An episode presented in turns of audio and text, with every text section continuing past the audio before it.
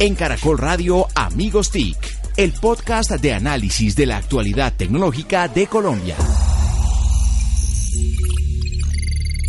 Hola, hola, ¿cómo están? Bienvenidos a un episodio más de Numeral Amigos TIC, el podcast que habla de tecnología, de las TIC, de lo que pasa con la innovación, el emprendimiento y todos los temas eh, disruptivos que desde las TIC eh, impactan a los diferentes sectores de la economía y de la sociedad en Colombia.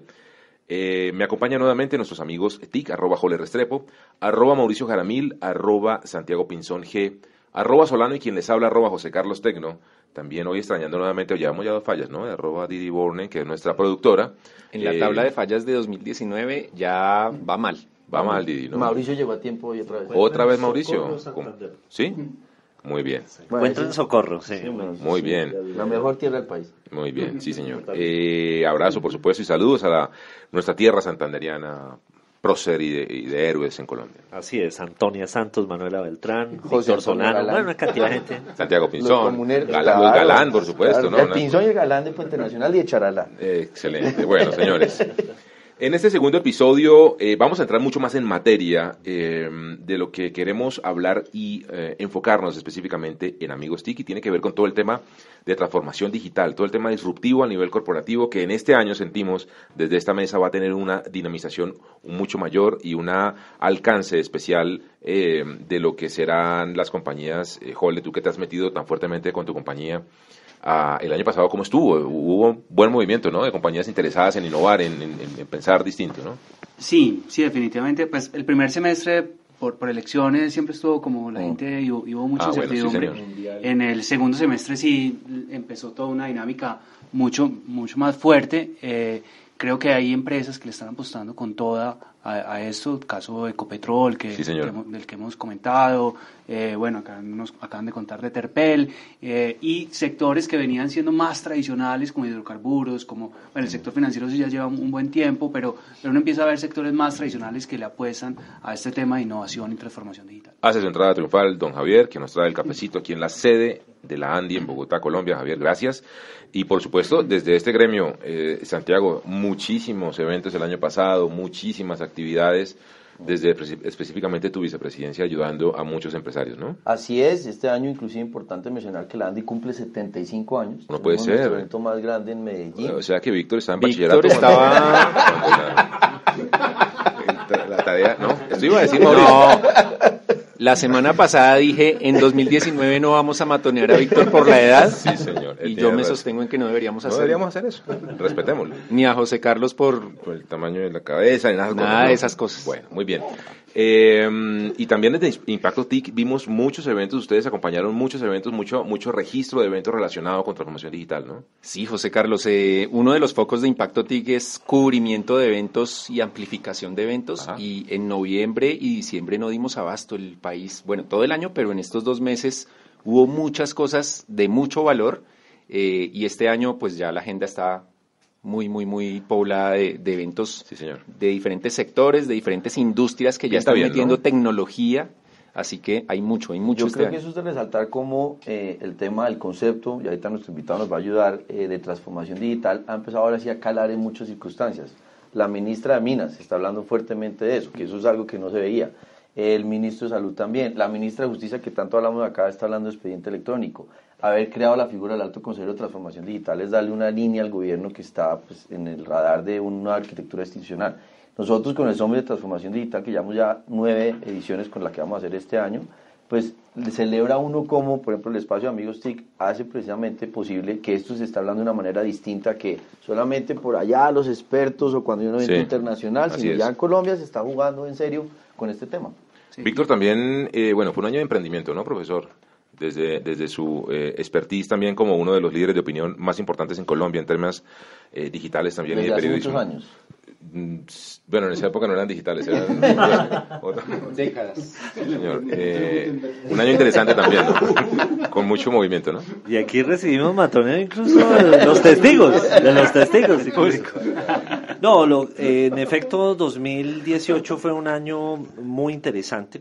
Creo que el gran desafío para 2019 es cristalizar lo que en el discurso ha estado sobre la economía naranja, sobre el apalancamiento en las TIC para lograr esto, para que las TIC sean transversales en el desarrollo de lo público y de lo privado, eh, porque creo que hay unas expectativas muy grandes no únicamente en quienes están en el ecosistema digital, sino quienes están en la base en las que, como diría Mauricio, aún son analógicos, quieren entender cómo es que es esto de lo digital, cómo es que podría ayudarles eh, para transformar su negocio, para salir adelante.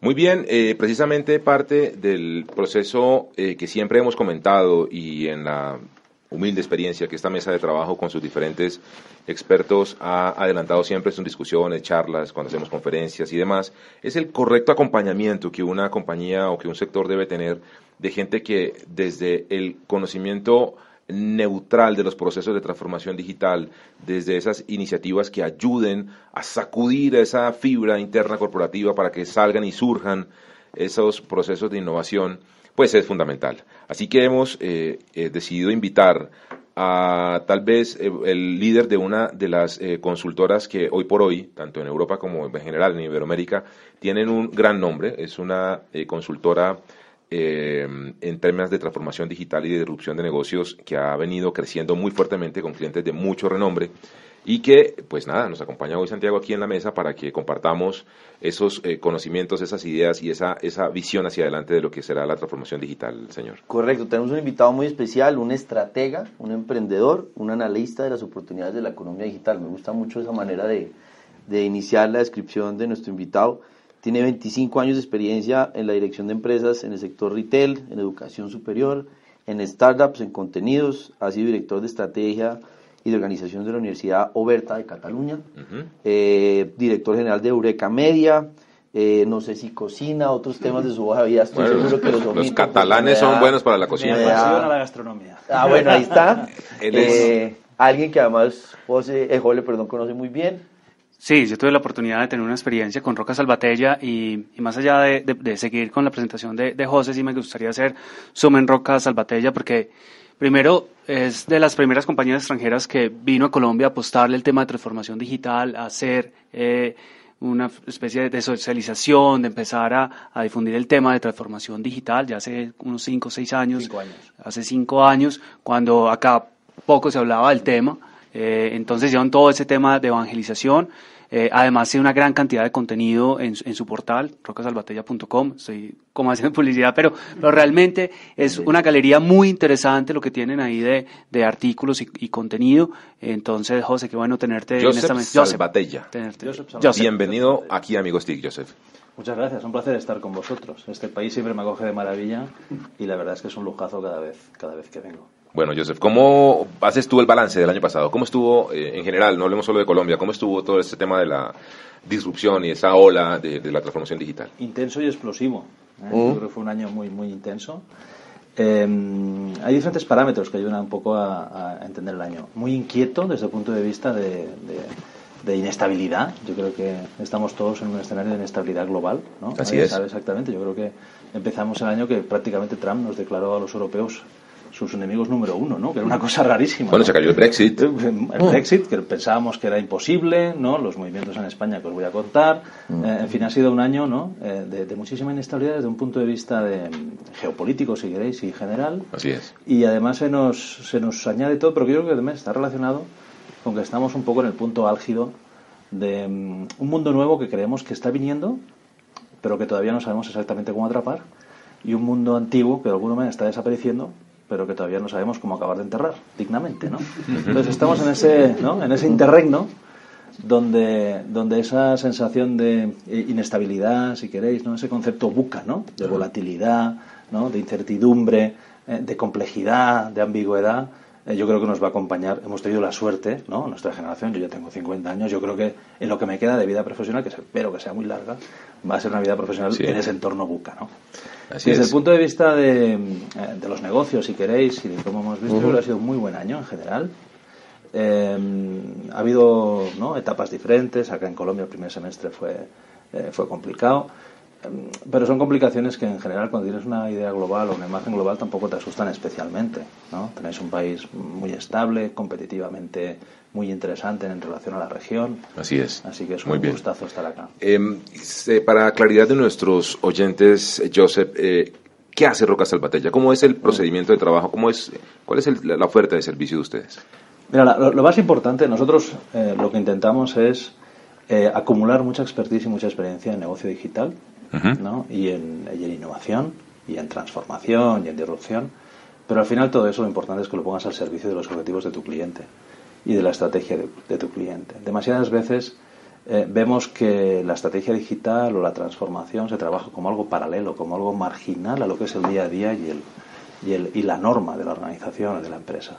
Nosotros lo que intentamos es ofrecer una capa de valor que permita que todas esas capacidades digitales se pongan al servicio del negocio, tanto para adaptarse a lo que está pasando como para intentar anticiparse. Entonces nosotros básicamente nos movemos alrededor de, alrededor de tres grandes ejes. Intentar aprovechar al máximo las oportunidades que nos ofrece la digitalización para que esas compañías capturen valor Así es.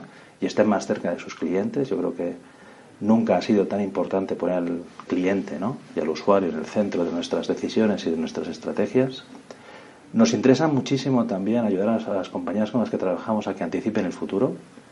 Yo creo que con la transformación ya no da. Así es es. un poco lo que también hemos visto el año pasado. Eh, transformar te ayuda eh, de algún modo a seguir a los que están liderando. Pero yo creo para grandes compañías con las que trabajamos, ¿no? en el sector financiero, en España con BBVA, con Banco Sabadell, en, aquí en Colombia con Bancolombia o con Da Vivienda, no es suficiente. Yo creo que son compañías, o con Volkswagen, por ejemplo, son compañías que necesitan anticipar y adelantarse al futuro. Wow, aquí miren que hablamos de transformación digital y aquí Joseph ya nos dice, no, la transformación digital no es suficiente.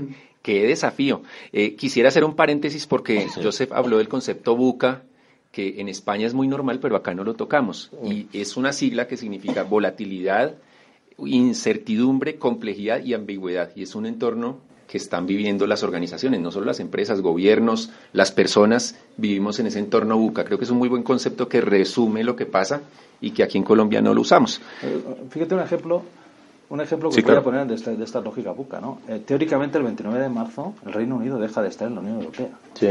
¿no? Estamos hoy que es 18 Sí, sí, de enero, todavía no sabemos qué va a pasar, ¿no? Hay empresas eh, de múltiples países que tienen intereses en, en el Reino Unido, ¿no? Y no sabemos exactamente esos activos cómo van a, qué, qué va a pasar con ellos. Ni siquiera sabemos, ¿no? Si Iberia va a poder volar con norm- normalidad en Europa, porque como está per- vinculada a un grupo del Reino Unido, Claro, cuando hablamos British. de estos entornos estamos hablando de eso. De, esa, de ese momento, ¿no? Josep, eh, Roca Salvatella lleva cinco años en Colombia. Eh, ¿Cómo ven a Colombia hoy frente a, a lo que pasaba hace cinco años, que ustedes hablaban de transformación digital y todos hacíamos cara de qué me están hablando? este man, y ¿qué va ahora, decir, y cómo lo ven ahora, y cómo ha sido la apuesta de las, de las compañías para la transformación digital. Eh, Todo, todo está yendo muy rápido, porque al final estamos hablando de cinco años y es cierto, cuando nosotros eh, trajimos nuestros modelos y nuestras metodologías de transformación, eh, tampoco es que en España se estuvieran haciendo ¿no? Em, unos avances muy, muy, muy espectaculares, pero sí que empezaban ¿no? Eh, muchas compañías a plantearse, a ponerse las pilas ¿no? En, estos, en estos ámbitos. En estos cinco años la verdad es que eh, la economía colombiana la hemos visto acelerar, las grandes compañías están, se están, están poniendo en la labor. Mm, creo que ya todo el mundo en todas las mesas de los consejos, en todas las mesas de dirección, eh, el concepto de la transformación digital se ha normalizado. Creo que felizmente hemos superado la etapa de la intensidad tecnológica para irnos a la etapa de la intensidad de la transformación cultural, que es, Es decir, ya- el quit. ya quemamos- ya estamos ahí. ya quemamos la etapa de- de la- etapa de invertirla en tecnología. Yo creo que la hemos quemado muy rápida aquí en Colombia, que está bien. ¿eh? Es verdad que el base, la base de la transformación digital o de la digitalización tiene una base tecnológica, pero la clave no es tanto cómo desarrollas o cómo resuelves el tema desde un punto de vista tecnológico, sino cómo planteas el problema con otra mentalidad. O sea, la clave no es la inversión en tecnología, sino que realmente eh, los equipos directivos de este país entiendan que hay otra forma de resolver las temáticas. Una de las cosas que a mí me, me- me- sorprenden o que me parece que son relevantes es que cuando estamos hablando de la importancia de la transformación cultural y del talento en la transformación digital o la adopción de esas lógicas digitales por parte de las compañías, tenemos que hacer mucho más hincapié en el rol y en el papel de la, de la alta dirección y de los directivos. Sigue siendo, ¿no? Un tema Es clave. fundamental. Es clave. Es decir, eh, yo no conozco ninguna empresa, ningún pure player digital que se esté transformando. Ya lo son. La transformación es dolorosa. La transformación, si nosotros pudiéramos alcanzar los objetivos sin transformarnos, ¿para qué te vas a complicar la vida? Es cierto. ¿Para qué le vas a meter plata, recursos, energía, sudores, ¿no? si tú ya estás? Porque cierto. tú ya has nacido, te has conceptualizado, adaptando, eh, viviendo en ese entorno. Así, no, lo que nos costó transformar a Mauricio para que fuera Claro, eh, claro. Para que llegara a tiempo, por ejemplo, a grabar. una cosa, lo sabemos muy bien, Joseph. El silencio otorga, ¿sí ven? Mi percepción es- en ese, en ese cambio de mentalidad de los, de los directivos es, la cabeza normalmente es muy, muy fácil. José Carlos, bueno, José- no vez. estamos hablando de José Carlos. no, el no. presidente, pero pongo en otros términos, No, no, no, no, el presidente de la compañía normalmente se la cambia de mentalidad más, más rápido, se la juega más rápido. El problema normalmente está en, en- en segundos y terceros eh, niveles. eh, es la misma percepción la que tienes. Sí, en todos lados. Yo creo que es momento de emprendedores, ¿no? Como en, en- en todos los momentos de disrupción, es momento de emprendimiento. Y ahí se nota mucho el liderazgo emprendedor del que no lo es.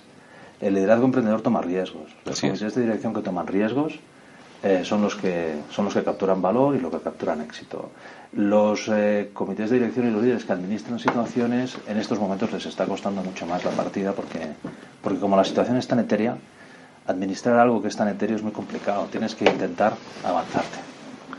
Eh, aquí toca pelear por la palabra No, no, también. no, jamás, jamás, Santiago. No, yo conectando los temas y es, Joseph, uno es toda esta convergencia, esto de la cuarta revolución industrial, este cambio de mentalidad y los nuevos modelos de negocio, algo que nos pudieras compartir, que hay muchas cosas que son híbridas y otras que son realmente que cambiaron las circunstancias, plataformas, eh, ejemplos como los de Spotify o ejemplos de lo que puede ser compañías que cambiaron la manera de, de interactuar nosotros como Apple, en fin, ese tipo de, de- de escenarios, una parte de la pregunta es cómo lo ves. Y la otra, conectando lo que están hablando ahorita, eh, nosotros ya estamos empezando a hacer el campo de la encuesta de transformación digital de la ANDI. Nosotros, que- ah, la Andy. La ANDI. Y el año pasado eh, le preguntamos a los empresarios y nos contestaban que barreras y desafíos para una transformación digital. El 74% dice que falta de cultura, que ahí empezamos a asociar mentalidad y todo. Desconocimiento, el 61%. Y hablaban de presupuesto, el 56%. Entonces ahí hay unos Platica. elementos que queda que si es plata o no es plata, o es realmente liderazgo y mentalidad, que en eso yo lo comparto. Ah, eso es muy interesante, voy a por ello. Eh, Te respondo a la primera eh, un poco también para, para, para entender. A ver, la transformación nos va a ayudar a estar eh, en el punto que los negocios necesitan hoy. ¿no? Pero yo insisto, yo creo que merece la pena que, que también los oyentes tengan un poco ese esquema mental. Es decir, transformar es simplemente sobrevivir en el entorno. ¿No? Hay un segundo escenario que hay que empezar a atrapar, que es disromper para empezar a liderar. Em, y entonces voy a lo que comentabas alrededor de estos tres ejes. Em, es verdad que es un tema de cultura, pero es verdad que los grandes drivers de cultura en una organización son los directivos. Entonces, si no es desde el liderazgo, una organización no se transforma. Así es. Y la organización no, trans- no se transforma porque tú los digas, se transforma por los actos, por las evidencias, por los hechos, ¿no? Y cuando la, ve- la gente ve que tú estás funcionando de una determinada manera y que eso está incardinado con la estrategia y que no es puro verbatim, ¿no? La gente te sigue. Es Así así de es. sencillo, ese es un primer eje. Entonces, sí, la cultura es clave, pero los grandes drivers de cultura, ¿no? Y de los atributos culturales de una organización son los directivos. ¿no? Eh, hombre, ahí ayuda, decías conocimiento, es verdad, ¿no? Ayuda, por ejemplo, nosotros tenemos la misión de ayudar a entender qué atributos culturales te van a ayudar a transformar tu organización, ¿no? Y nosotros tenemos identificados de una forma muy clara seis atributos que son clave, ¿no? Por un lado, eh, una organización que no es creativa, que el gen de la creatividad no está inserido en esa organización, difícilmente, difícilmente va a poder dar respuesta a esos retos de. Ujú. Una organización que no es ágil, que no es capaz de responder rápidamente, ¿no? Vuelvo al ejemplo del, del Brexit, ¿no? Mm. 16 de enero, 29 de marzo.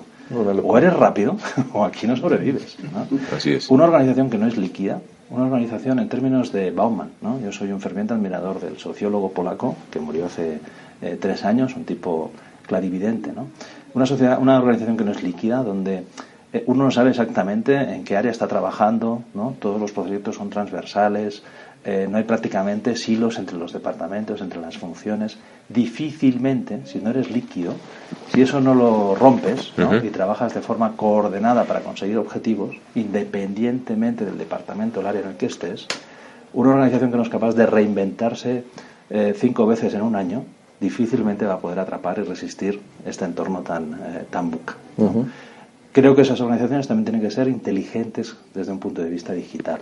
Es decir, hay que entender lo que está pasando y ahora voy también a la parte de la plata y a la parte de, de los retos de futuro. ¿no? Tienes que intentar anticipar qué tendencias, qué tecnologías van a disromper tu mercado, qué, qué elementos van a ser clave ¿no? y qué comportamientos van a ser clave. Nosotros trabajamos muy a fondo con la industria de la automoción y la industria de la automoción está en medio de una tormenta perfecta. Coche eléctrico, coche conectado, coche autoconducido y además, no sé si visteis, estos días apareció la noticia de que en China prácticamente la mitad de la población considera que compartir coche es la mejor opción, más que comprar, ¿no? ¿Qué para qué tener? Entonces, ¿no?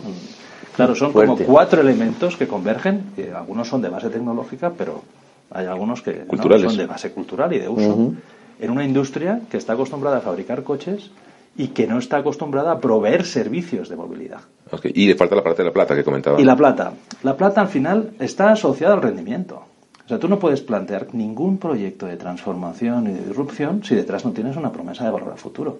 Y la plata está asociada al riesgo y a la capacidad que tengas de generar valor. Si eres incapaz de identificar oportunidades, por eso nosotros no le creemos tanto a los proyectos de, eficiencia, ni en la digitalización de los proyectos actuales, mm. que creo que eso es un error, sino en la anticipación y en la identificación de qué procesos necesito para capturar valor, porque eso me va a pagar la fiesta en la que me estoy metiendo cuando estoy transformándome digitalmente. Muchas compañías lo que hacen, Joseph, allí en ese sentido, desde el punto de vista, digamos, logístico de organización, es generar eh, proyectos independientes paralelos a la organización eh, que generen esa eh, cultura de disrupción y además se manejen contablemente de manera independiente para que el riesgo se minimice mucho. ¿Es, lo, ¿Ves común ese tipo de actividades? Sí, veo común todo.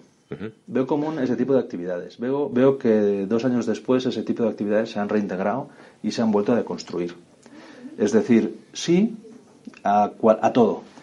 Cualquier fórmula organizativa eh, tiene que estar siempre al servicio de la propuesta de valor estratégica y de la cultura que tenga esa organización.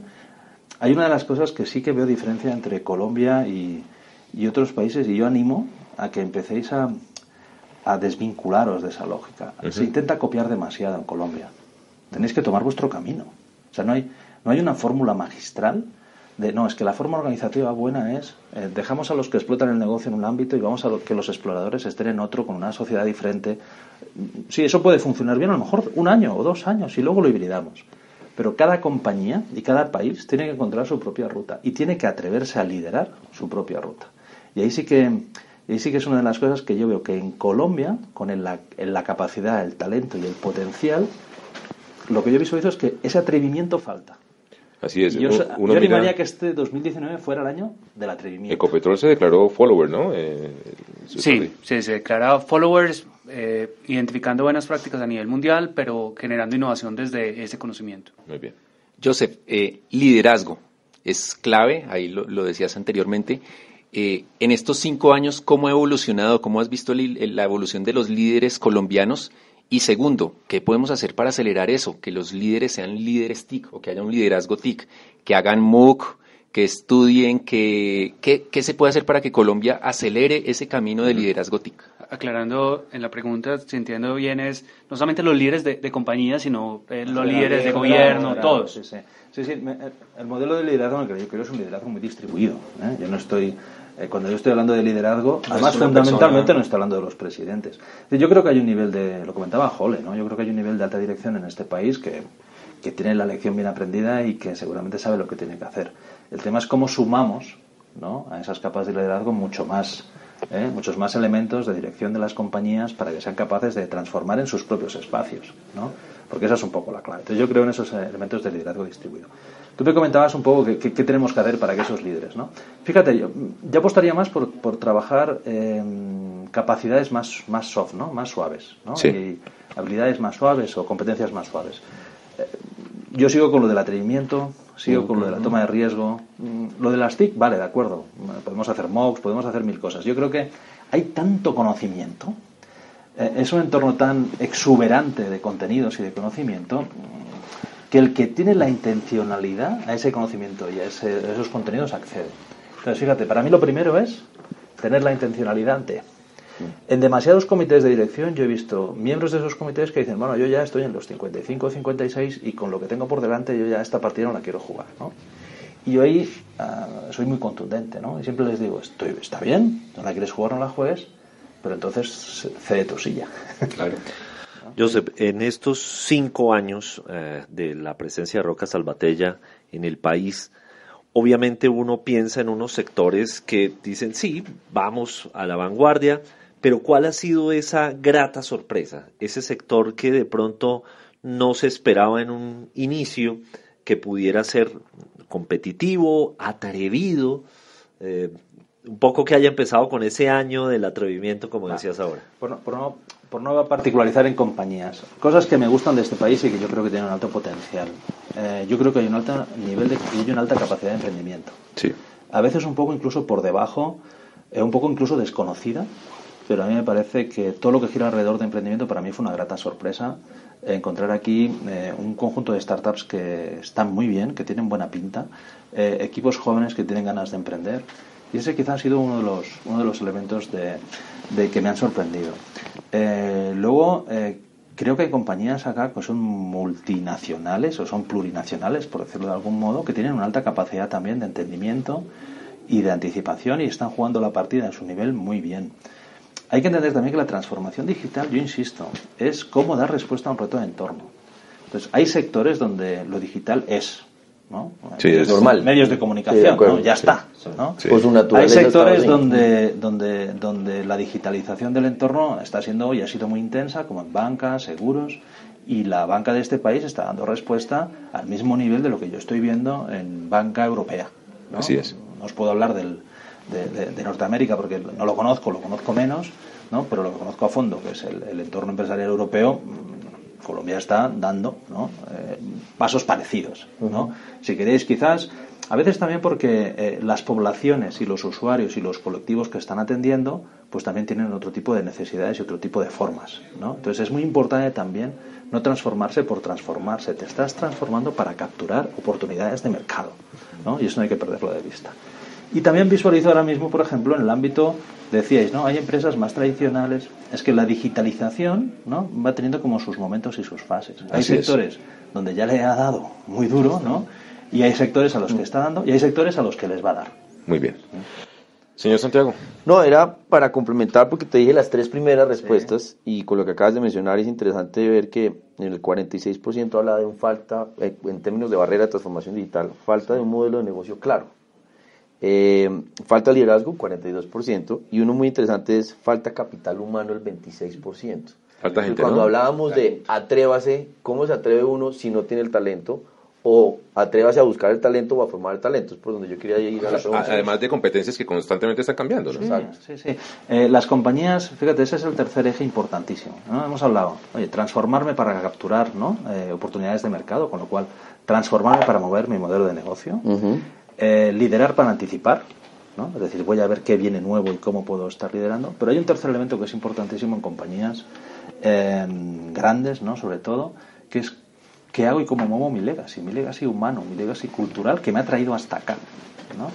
Entonces, yo ahí sí que todos los esfuerzos que se hagan ¿no? para transformar, para acompañar a esos equipos, para quitar miedos, para ayudarles a que tomen decisiones, yo creo que todos los esfuerzos y toda la plata que se aplique a esos ámbitos eh, es poca y va a tener rendimiento oportuno en breve, en brevísimo, ¿no? Porque la única forma de darle respuesta a los retos de entorno es que tú y tus equipos estéis absolutamente preparados para dar respuesta a esos retos de entorno.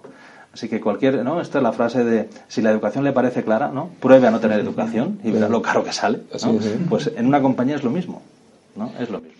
Muy bien, él es Joseph Salvatella, él es el líder de Roca Salvatella, una de las consultoras en temas de transformación digital que está teniendo, pues nada, un ímpetu muy potente, muy fuerte en toda Iberoamérica, eh, gente que trae conocimiento nuevo a nuestro país. Eh, bueno, clientes, ¿se pueden mencionar clientes aquí en Colombia, Joseph? No, no, se pueden mencionar, muy bien, ya me hicieron caras, es que así son los de millos. Entonces, vamos a continuación. Eh, menciónelo, por favor. Hincha de Millos, como todos los hinchas de Millos, muy Ya estuvo aquí en nuestro podcast el señor Hernando Bizambra, es el líder de Roca Salvatella aquí en Colombia, Ajá. eh, a quien por supuesto le daremos siempre la bienvenida. aquí. En cambio, Josep le gusta fútbol. el Barcelona, es hincha del Barcelona Ah. y como le gustan los equipos buenos, también nacional en Colombia. Ah, No, no, no, no, no, no, no puede ser. No, él ha hablado de Buca, eso Sí. es por Bucaramanga. El dijo de atrévase, esos son los leopardos. muy bien, agradecemos entonces eh, Les a... invito a ver un fútbol en el campo del Barça cuando quieran. Bueno, Es muy bien. Voy a estar en el Mobile World Congress, así que aceptó la bueno. invitación a ver al Barça. si Yo también voy a estar en el Mobile sabéis. World Congress, así que... Estáis invitados, además este año eh, os doy la primicia porque nos lo confirmaron ayer.